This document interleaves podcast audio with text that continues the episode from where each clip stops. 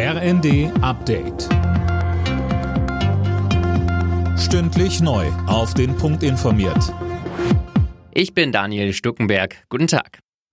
Was passiert, wenn der Tankrabatt ausläuft? Der Rabatt gilt nur noch bis nächste Woche Mittwoch. Sönke Röhling, geht es dann sprunghaft rauf mit den Preisen? Ja, das kann man so nicht genau sagen, denn auch bei der Einführung des Rabatts ging es nicht überall sofort um den vollen Rabatt runter. Da hieß es, es sei noch Sprit zum alten Steuersatz in den Tanks. Das müsste jetzt in die andere Richtung auch so gelten. Klar ist aber, es wird teurer.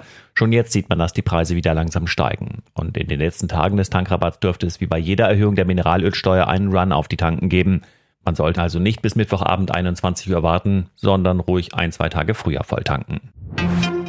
Insgesamt haben zwölf Gasversorger Mittel aus der Gasumlage beantragt. Mehr als 90 Prozent des Geldes geht an Uniper und die bisherige Gazprom Germania. Ohne die Umlage hätte laut Wirtschaftsministerium ein Zusammenbruch des deutschen Energiemarktes gedroht. Linken Fraktionschefin Amira Mohamed Ali sagte allerdings im ersten, Die Unternehmen können das beantragen wegen der Mehrkosten, die sie haben für die Beschaffung der Energie auf dem Weltmarkt. Es hat nichts damit zu tun, ob sie das Geld brauchen. Es hat nichts damit zu tun, ob sie in Schwierigkeiten geraten, also ob sie gerettet werden müssen müssen, um schlimmere Folgen zu verhindern. Und ich finde das unglaublich. Alle Bürgerinnen und Bürger werden belastet, um dafür zu sorgen, dass die Energiekonzerne, die teilweise Milliarden Übergewinne machen, dass die diese Übergewinne weiter ungestört machen können.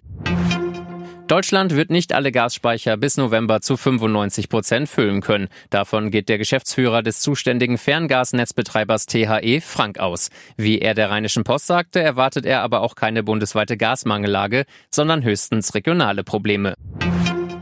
Wer Flüge bucht, soll die auch erst beim Check-in zahlen müssen. Zumindest wenn es nach der niedersächsischen Landesregierung geht. Die hat heute eine Bundesratsinitiative beschlossen, um die Vorkasse abzuschaffen. Ziel ist es, Verbraucher besser zu schützen. Alle Nachrichten auf rnd.de